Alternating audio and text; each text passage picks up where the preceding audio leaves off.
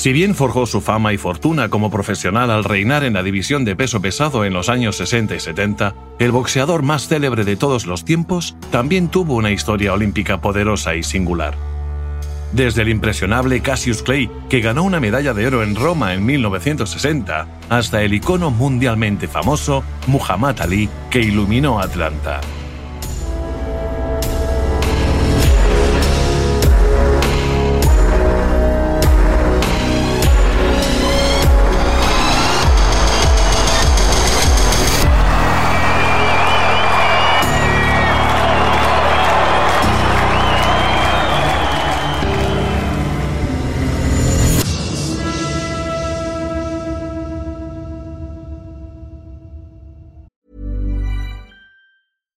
Hiring for your small business? If you're not looking for professionals on LinkedIn, you're looking in the wrong place. That's like looking for your car keys in a fish tank. LinkedIn helps you hire professionals you can't find anywhere else, even those who aren't actively searching for a new job but might be open to the perfect role. In a given month, over 70% of LinkedIn users don't even visit other leading job sites. So start looking in the right place. With LinkedIn, you can hire professionals like a professional. Post your free job on linkedin.com slash people today. Saludos y bienvenidos a las Historias Olímpicas Esenciales, 10 capítulos con algunas de las historias más grandes de los Juegos Olímpicos. Esperamos que disfrutéis de cada episodio y que no olvidéis suscribiros y visitar nuestra plataforma de podcast donde podréis disfrutar de todos los capítulos. Un oro, un río, una medalla tirada, o quizás perdida. Un adolescente entusiasta, brillante y enérgico en el ring un cincuentón enfermo y frágil en un estadio, una llama ardiente, una segunda medalla, dos épocas, dos continentes, dos juegos, dos nombres, un hombre, una historia. Aunque forjó su estatus de leyenda en combates contra Sonny Liston, Joe Frazier, Ken Norton o George Foreman, Muhammad Ali también permanecerá siempre ligado de manera indeleble a la gran historia de los Juegos Olímpicos. Dejó su huella en dos momentos y en dos contextos que nada tienen que ver, separados por casi medio siglo. No fueron los Juegos Olímpicos los que hicieron de Ali el más grande, pero su papel decisivo le dio al boxeador un lugar único en el folclore de los Juegos. El viaje de Cassius Clay para convertirse en Muhammad Ali estuvo salpicado de gloria y controversia. Ya como Ali, Clay se convirtió en una de las personas más reconocibles de todos los tiempos, pero su segunda encarnación ya se atisbaba en la primera. Valiente, hablador, encantador, irresistible, insoportable, un mítico megalómano convencido de su propia grandeza. Clay ya era Ali. Tenía 12 años cuando pisó un gimnasio por primera vez, el Columbia Gym, dirigido en Louisville por Joe Martin, su entrenador y mentor. Seré el más grande, me convertiré en campeón mundial del peso pesado, le gritaba a cualquiera que quisiera escucharle, e incluso a todos aquellos que no lo hicieran. Esa actitud no le hizo especialmente querido por sus compañeros, quienes rápidamente se cansaron de sus fanfarronadas. Pero Martin estaba convencido de las habilidades del adolescente desde el principio. Napoleón ya se gestaba dentro de Bonaparte. El Clay adolescente claramente llevaba dentro de él los atributos de un futuro campeón.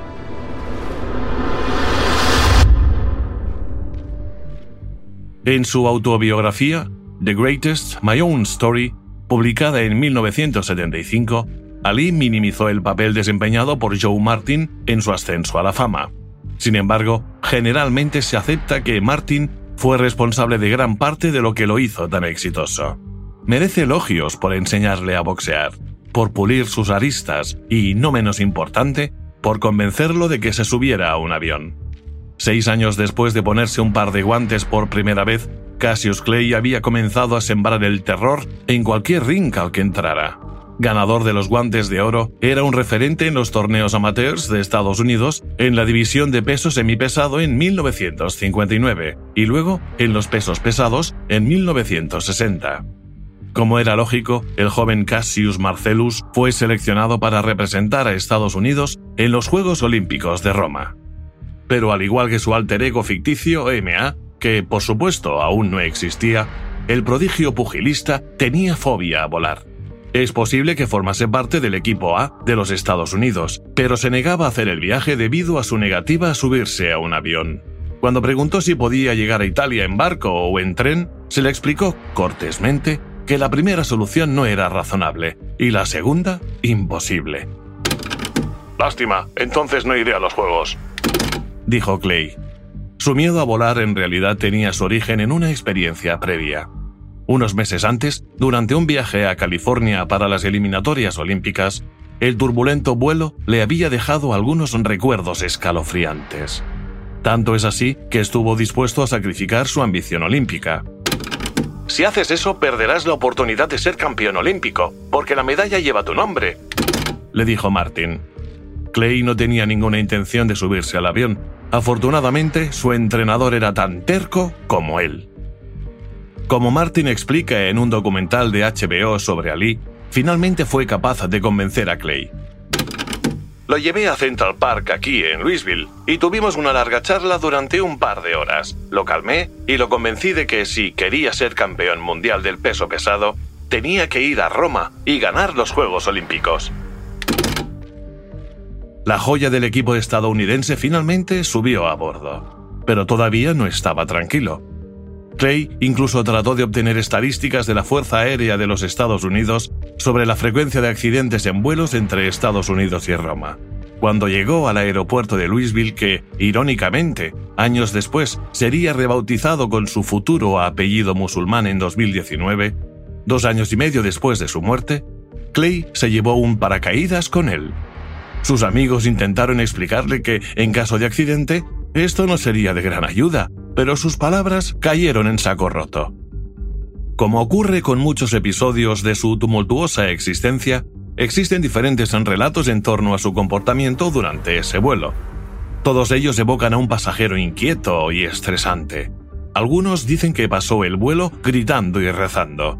Otros afirman que vagó por la cabina hablando con todos los atletas olímpicos a bordo y prediciendo cuáles de ellos se llevarían a casa una medalla de oro. No hace falta decir que se incluyó a sí mismo en esta selecta lista. La verdad probablemente esté en algún punto intermedio. Pero realmente no importa. Con Clay como con Ali, la leyenda a veces es más hermosa que la realidad. Y en cualquier caso todo el mundo lo aceptará como la verdad. El chico de Louisville habría cometido un gran error al no ir a Roma. Uno que podría haber lamentado porque en el ring su técnica y velocidad causaron sensación. Estaba encendido desde el principio. En primer lugar, el estadounidense superó al belga Jan Becaus, cuyo nombre lo hizo reír. Luego el campeón olímpico de peso medio de 1956, Gennady Sadkov, y también a los puntos al australiano Tony Madigan. Solo un boxeador se interponía entre él y el oro. Un tal Edviniev Pietrikovsky. No solo necesitaba derrotarlo, sino que tenía que hacerlo de manera convincente.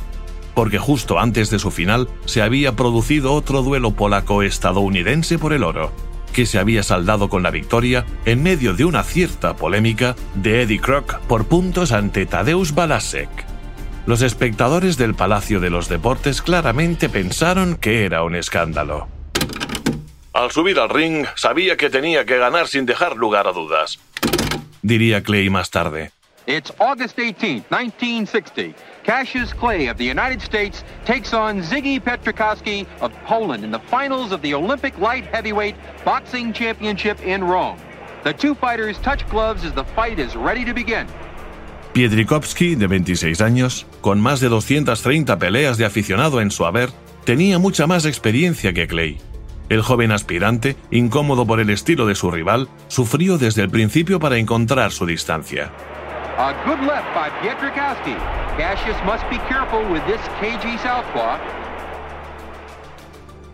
Comenzó a recuperarse en los últimos compases del segundo asalto, aunque al final del mismo seguía detrás del polaco a los puntos pero pronto se desataría una tormenta en el ring.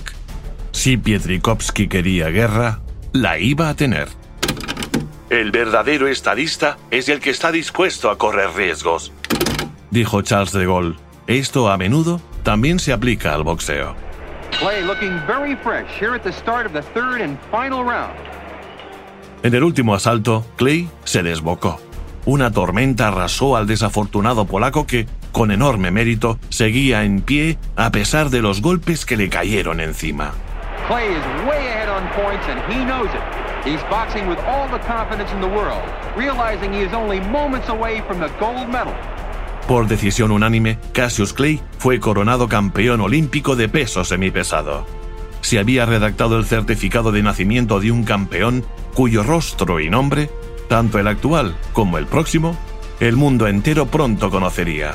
Cassius Clay has presented the coveted gold medal for his tremendous victory in the light heavyweight division of the Olympic Boxing Championships. A magnificent conclusion to the 1960 Rome Olympics.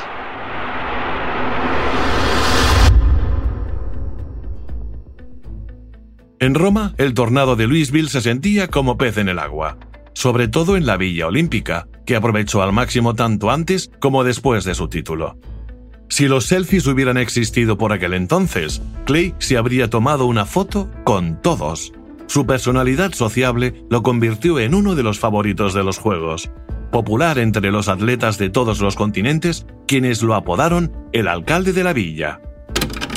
Cassius fue, sin duda, uno de los atletas más populares en la Villa Olímpica el verano pasado.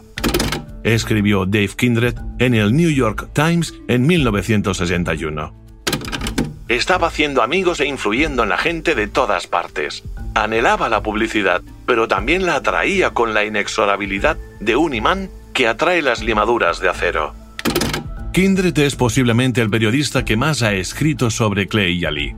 En su libro Sound and Fury, que evoca el vínculo entre Ali y el periodista Howard Cosell en la década de los 70, relata una anécdota de los Juegos de Roma que dice mucho sobre su deseo de reconocimiento. En una foto del equipo de boxeo de los Estados Unidos del 60, Clay, que estaba atrás, inclinó la cabeza. Estaba al final de la fila, pero se aseguró de que todos lo vieran asomándose para que su cara apareciera en la imagen. Quería ser famoso a toda costa. Detrás de esa fachada se escondían los cimientos invisibles del joven campeón y los de un completo adicto al trabajo. Desde los 15 años, Clay se sometió a un régimen de entrenamiento espartano más cercano a un profesional experimentado que al de un aficionado, y mucho menos al de un adolescente. Clay se levantaba a las 4 de la madrugada e incluso con 10 grados bajo cero salía a correr por las calles de Louisville mientras el resto de la ciudad dormía o apenas se despertaba. John Powell trabajaba en ese momento en una licorería, siempre el primero en llegar antes de que abriera la tienda para recibir las entregas. Powell se acostumbró a ver a Clay trotando temprano por la mañana sin importar el clima. Más tarde le dijo a Sports Illustrated. Podía ver su sombra viniendo por la esquina de Grand Avenue. Clay se dirigía a Chickasaw Park mañanas frías y oscuras de invierno. Veías llegar esa sombra. Era la única persona a la que te podías encontrar tan temprano. Yo salía, él se detenía un instante y hacía sombra. Una vez me dijo, algún día serás el dueño de esta licorería y yo seré el campeón mundial de peso pesado. Ambas cosas se hicieron realidad.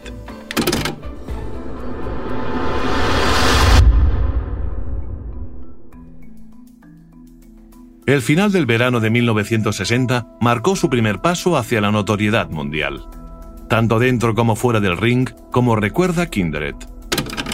Los Juegos lo convirtieron en una celebridad instantánea. Era un hombre hermoso, era ruidoso, divertido y tuvo un gran éxito al ganar la medalla de oro a los 18 años.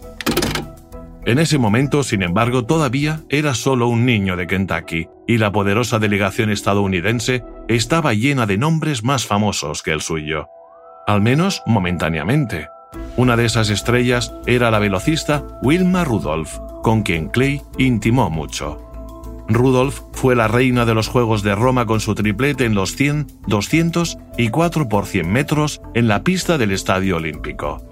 Ella y Clay se conocieron bien durante su quincena dorada en la capital italiana. De hecho, quizás solo la intensa timidez del joven Clay, que tan a menudo escondía detrás de su charla, fue lo que impidió que su relación fuera más lejos. En un artículo de Sports Illustrated en 1992, celebrando el 50 cumpleaños de Ali, la revista repasa esa intensa amistad platónica. Los dos atletas se habían hecho amigos en los días que pasaron juntos en Roma.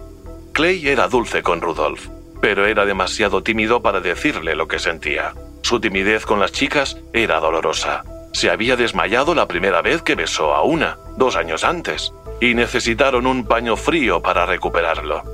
Así que ocultaba su timidez con bravura. Sus compañeros lo amaban. Todo el mundo quería verlo. Todos querían estar cerca de él. Todos querían hablar con él. Y él hablaba sin parar. Siempre te mantenía expectante sin saber lo que iba a decir. Recuerda Wilma Rudolph en el mismo artículo. Después de sus triunfos, los dos campeones olímpicos pasaron más tiempo juntos. En Nueva York y en Louisville, donde Wilma lo visitó sin saber cómo reaccionar cuando Clay, desde su automóvil, arengaba a los transeúntes con fuertes gritos de Mirar, aquí está ella, aquí abajo. Es Wilma Rudolph. Ella es la más grande. Y yo soy Cassius Clay. Soy el mejor. Lo vi claro desde el principio. Aquello era de locos. Siempre le dije, deberías estar en un escenario. Dice Rudolph. Aunque bien pensado, quizás ya lo estaba, porque a lo largo de su carrera en el boxeo, Ali montaba un espectáculo y agotaba la taquilla.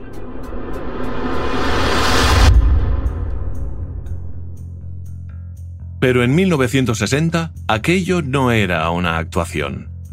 Clay no perdió ninguna oportunidad de gritar a los cuatro vientos que era campeón olímpico. Estaba orgulloso de sí mismo pero también de su país. Todavía puedo verlo pavoneándose por el pueblo con su medalla de oro puesta. Dormía con ella, iba a la cafetería con ella, nunca se la quitaba. Nadie más la apreciaba de la forma en que él lo hacía. Recordaba Rudolf. Él mismo lo confirmó. No me quité esa medalla durante 48 horas. Incluso me la llevé a la cama. No dormí demasiado bien porque por primera vez tuve que dormir boca arriba, para que la medalla no me cortara. Pero no me importaba, era campeón olímpico. Durante el desfile de campeones olímpicos en Nueva York, se pudo ver a Clay en Times Square con la medalla todavía alrededor de su cuello. A su regreso a Louisville fue recibido como un héroe. La bandera estadounidense colgaba del porche de su casa y su padre, que había pintado los escalones de la entrada de rojo, blanco y azul, lo recibió con una conmovedora interpretación del himno estadounidense. El ayuntamiento de Louisville organizó una ceremonia y luego el gobernador de Kentucky hizo otra para homenajear al héroe local. Fue Cassius Clay, el hijo de América, quien se cubrió de oro en Roma. Si alguien hablaba mal de su país, él era el primero en defenderlo. Por ejemplo, en Italia, durante una conferencia de prensa después de su victoriosa final, un periodista soviético lo provocó con una pregunta sobre la segregación en los Estados Unidos. Como hombre negro, ¿cómo se siente ante el hecho de que no se le permitirá comer en ciertos restaurantes cuando vuelva a casa? Consciente de la trampa y molesto de que alguien atacara a su país, Clay respondió tan rápido y en voz alta como en el ring. ¿Eres un ruso? Bueno, tenemos hombres cualificados trabajando en ese problema. Tenemos los coches más grandes y bonitos. Tenemos toda la comida que podemos comer. Estados Unidos es el país más grande del mundo, más grande que el tuyo. Y en lo que respecta a los lugares en los que no puedo comer, tengo muchos lugares en los que sí puedo hacerlo. Más lugares en los que puedo que en los que no. El mismo hombre que pronunció esas palabras siete años después dividiría la opinión pública y a los medios estadounidenses al negarse a incorporarse al ejército e ir a Vietnam. The statement said that Clay would have been untrue to his religion if he'd accepted the draft. Champ, would you have been prepared to go into the army if it hadn't I've been, for been- the Vietnam War? No, under no conditions do we take part in wars and take lives of other humans. Pero en aquel entonces Clay ya se había convertido en Ali. La ruptura entre el orgulloso patriota Clay y su idealismo e incluso su ingenuidad se materializaría rápidamente. A su regreso de Roma, fue agasajado con un recibimiento digno de un rey, pero seguía siendo un hombre negro en un estado del sur donde la segregación no solo era una ley, sino una forma de vida. Clay podía ser campeón olímpico, pero era, sobre todo, negro.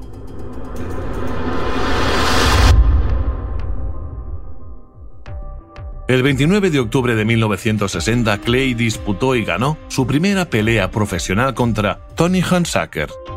Fue el comienzo de una larga marcha hacia el cinturón de los pesos pesados. Al bajar a la tierra desde su apogeo olímpico, y aún muy lejos de ser el rey del mundo, Clay comprendió rápidamente que la fiesta había terminado. Esperaba que su condición de campeón olímpico le otorgara el respeto y los derechos que no tenía. Pero estaba equivocado a nadie le importaba su medalla, especialmente en los establecimientos solo para blancos. Acompañado de su amigo Ronnie King, Clay entró en un restaurante prohibido para los negros. Se sentaron y pidieron un par de hamburguesas y batidos de vainilla. La camarera, avergonzada, les dijo resignada que no le permitían servirles. Señorita, soy Cassius Clay, el campeón olímpico, dijo mostrándole la medalla que llevaba consigo a todas partes. Fue a ver a su jefe, pero él fue tajante. Me importa un bledo quien sea. Te lo dije, aquí no servimos a neg... Está bien, entonces no me los comeré. Respondió, supuestamente Clay, después de escuchar el comentario del propietario. Aquel fue un momento decisivo para el joven campeón, que en ese instante vio la luz. Mi luna de miel olímpica había terminado. Las ilusiones que me había creado en Roma como el All American Boy se habían evaporado. Molestos por la respuesta petulante de Clay, una pandilla de motociclistas blancos acudió en ayuda del propietario para echar a los dos intrusos. Una vez fuera, dos de estos motociclistas continuaron atacándolos en lo que se convirtió en un violento enfrentamiento. Habían elegido a la persona equivocada con la que pelear, más tarde, Clay y King se encontraron junto al río para lavar sus ropas ensangrentadas. De pie, en el puente Jefferson, Clay se quitó la medalla del cuello y la arrojó al río Ohio.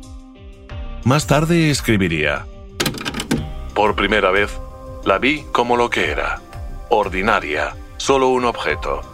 La lancé, la medalla había desaparecido, pero yo me sentí tranquilo, relajado y con mucha confianza. Mis vacaciones en Roma habían terminado. Me sentí con bríos renovados. La medalla se hundió profundamente en el lecho del Ohio. Ese momento sirvió como punto de inflexión en la existencia tanto del hombre como del campeón, aunque no renunciaría a su nombre de esclavo hasta 1964. Es ahí donde Cassius Clay, en espíritu, comenzó a ceder el paso a Muhammad Ali. Esta anécdota todo menos anecdótica, de su amada medalla arrojada al río para liberarse de unos Estados Unidos que celebraba las gestas de un campeón pero que se negaba a reconocer sus derechos, es poderosa y simbólica. Pero, ¿es verdad? Ali no mencionó el episodio hasta 1976, en su autobiografía. El hecho de que nunca lo hubiera mencionado durante los últimos 15 años invitaba a un cierto grado de escepticismo en cuanto a su veracidad. ¿Fue, preguntaron, un medio para reescribir la historia retrospectivamente y agregar así aún más leyenda a la leyenda?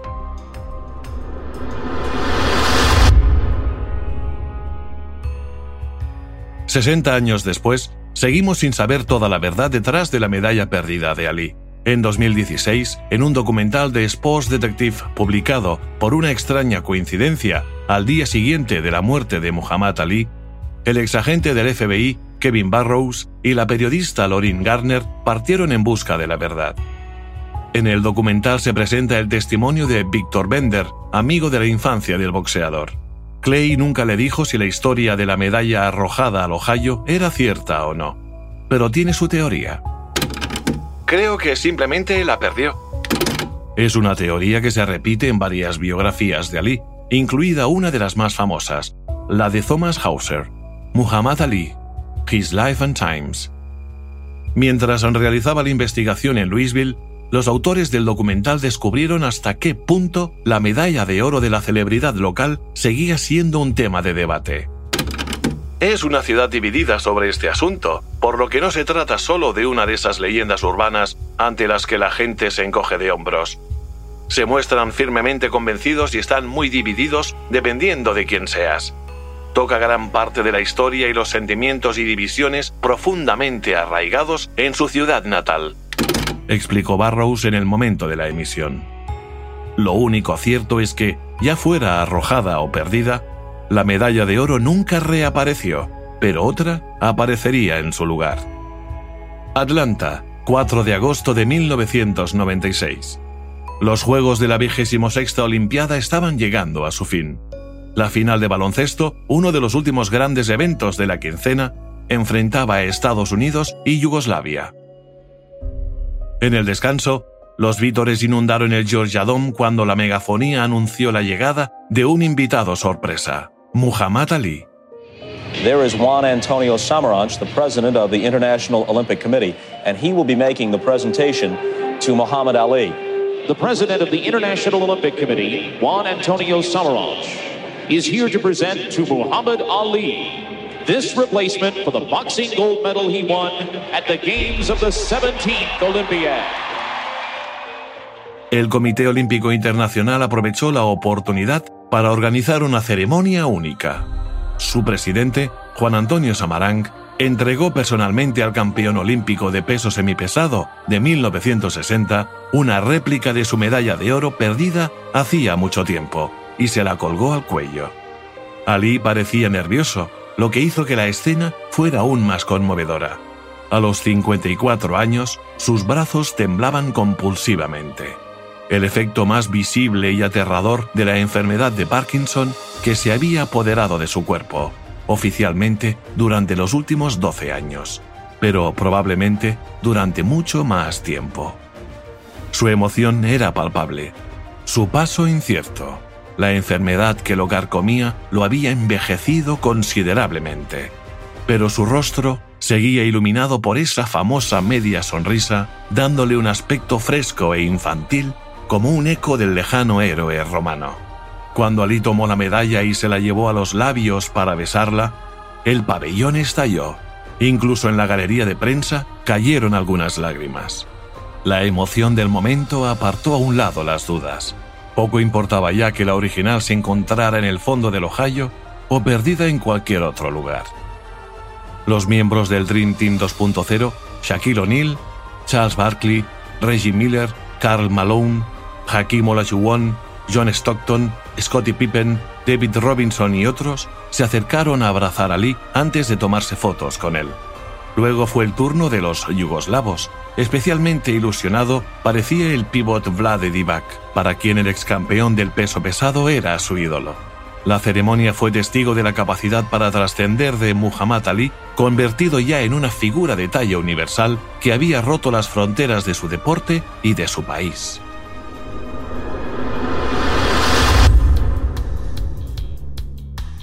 Los Juegos de 1996 terminaron como empezaron, con Ali. Se las arregló para apuntalar los Juegos Olímpicos de Atlanta de una manera que nadie más podría haber hecho, lo que le dio a los Juegos de Georgia el pozo de historia que quizás le faltaba, porque la elección de Atlanta para la edición del centenario de los Juegos Olímpicos modernos había sido controvertida. En lugar de Atenas, donde todo comenzó, el COI optó por la metrópoli sureña sede de la CNN y Coca-Cola.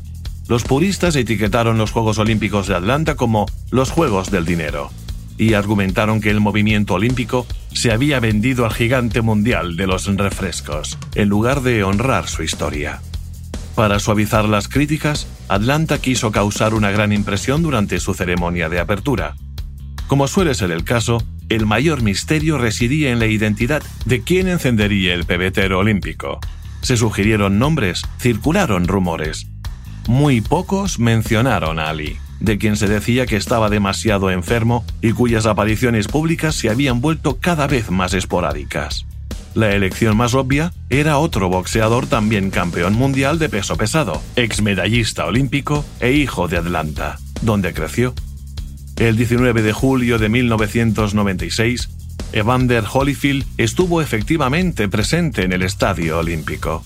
Al Oerter, cuatro veces campeón olímpico de lanzamiento de disco, entró al recinto antorcha en mano antes de pasársela a Holyfield. Luego vino Boula Patoulidou, la corredora griega, y finalmente Janet Evans. La gran nadadora estadounidense fue la penúltima en portar la antorcha, llevando la llama hasta la plataforma debajo del gigantesco pebetero. Ella era una de las pocas personas en el planeta que sabía quién le iba a pasar la antorcha. Como contó Evans en 2015, a ella misma se lo habían dicho tan solo 24 horas antes. A medianoche, la noche antes de la ceremonia de apertura, fui al estadio de Atlanta a ensayar. Me sorprendió que la persona que iba a encender el pepetero no estuviera allí. Pregunté por qué y me dijeron que iba a ser Muhammad Ali. Y cuando me dijeron que tenía que mantenerlo en secreto, porque déjame decirte que quería contárselo a todo el mundo, me puse más nerviosa que nunca. ¿Cómo se pasa la llama olímpica al más grande? Estaba como loca.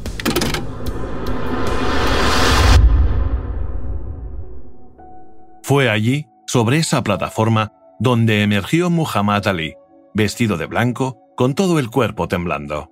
Todos los que presenciaron la escena, ya fuera en el estadio o frente a su televisor en todo el mundo, contuvieron la respiración, se enjuagaron las lágrimas e instaron al antiguo rey de los cuadriláteros a sostener la antorcha con la suficiente firmeza para completar el trabajo.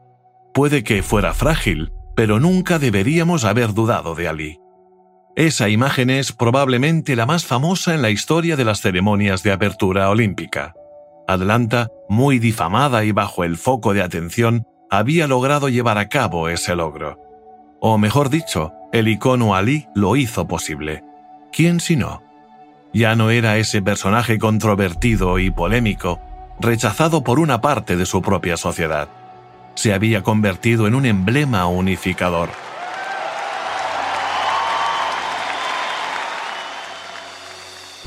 Incluso reducido a una sombra de su antiguo yo, el paradójico Ali había logrado burlarse de la clase dirigente. Ponerlo en esa plataforma fue un golpe de genialidad que transformó una ceremonia muy cuidada en una celebración, una fiesta en la calle. Escribió el periodista George Bexey en el New York Times. Estaba sentado con un colega negro y una colega blanca, y cuando vimos a Ali resplandeciente en esa plataforma, intercambiamos choques de manos por la audaz perfección de la misma. Ali estaba en los juegos, Ali estaba allí arriba, encendiendo la llama. Todos nosotros flotamos como una mariposa y picamos como una abeja. Si la vida de Muhammad Ali es digna de una novela, solo su historia olímpica, desde el fuego sagrado de Roma hasta la llama de Atlanta, captura su esencia por completo. Fueron los Juegos los que revelaron al mundo en 1960 un muchacho que apenas había pasado de la adolescencia. Fueron de nuevo los Juegos 46 años después los que confirmaron su inmensa popularidad planetaria. En 1999, Ali fue nombrado Deportista del siglo XX, tanto por la BBC como por Sports Illustrated. Sus logros atléticos y la talla de su personalidad justificaron esa elección pero la imagen de la ceremonia de Atlanta, todavía fresca en la mente de todos, sin duda también ayudó. Como símbolo definitivo, fue durante otra ceremonia olímpica, en 2012, en Londres, cuando Muhammad Ali aparecería por última vez en público. Fue algo impropio de Ali decir adiós sin gritar su nombre a los cuatro vientos, pero su llama se estaba apagando.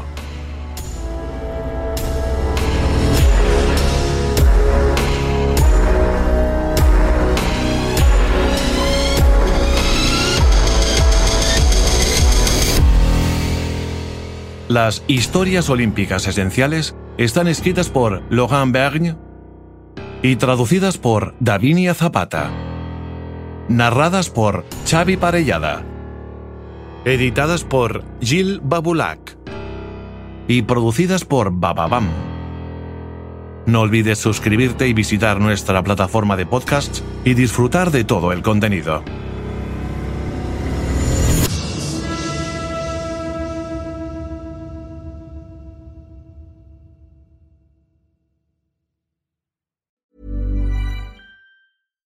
When you make decisions for your company, you look for the no-brainers. And if you have a lot of mailing to do, stamps.com is the ultimate no-brainer. It streamlines your processes to make your business more efficient, which makes you less busy. Mail checks, invoices, legal documents, and everything you need to keep your business running with stamps.com. Seamlessly connect with every major marketplace and shopping cart Schedule package pickups and see your cheapest and fastest shipping options from different carriers with rates up to 89% off USPS and UPS rates. And with the Stamps.com mobile app, you can take care of mailing and shipping wherever you are. Make the same no-brainer decision as over 1 million other businesses with Stamps.com. Sign up with Code PROGRAM for a four-week trial, plus free postage and a free digital scale. No long-term commitments or contracts. That's Stamps.com. Code PROGRAM.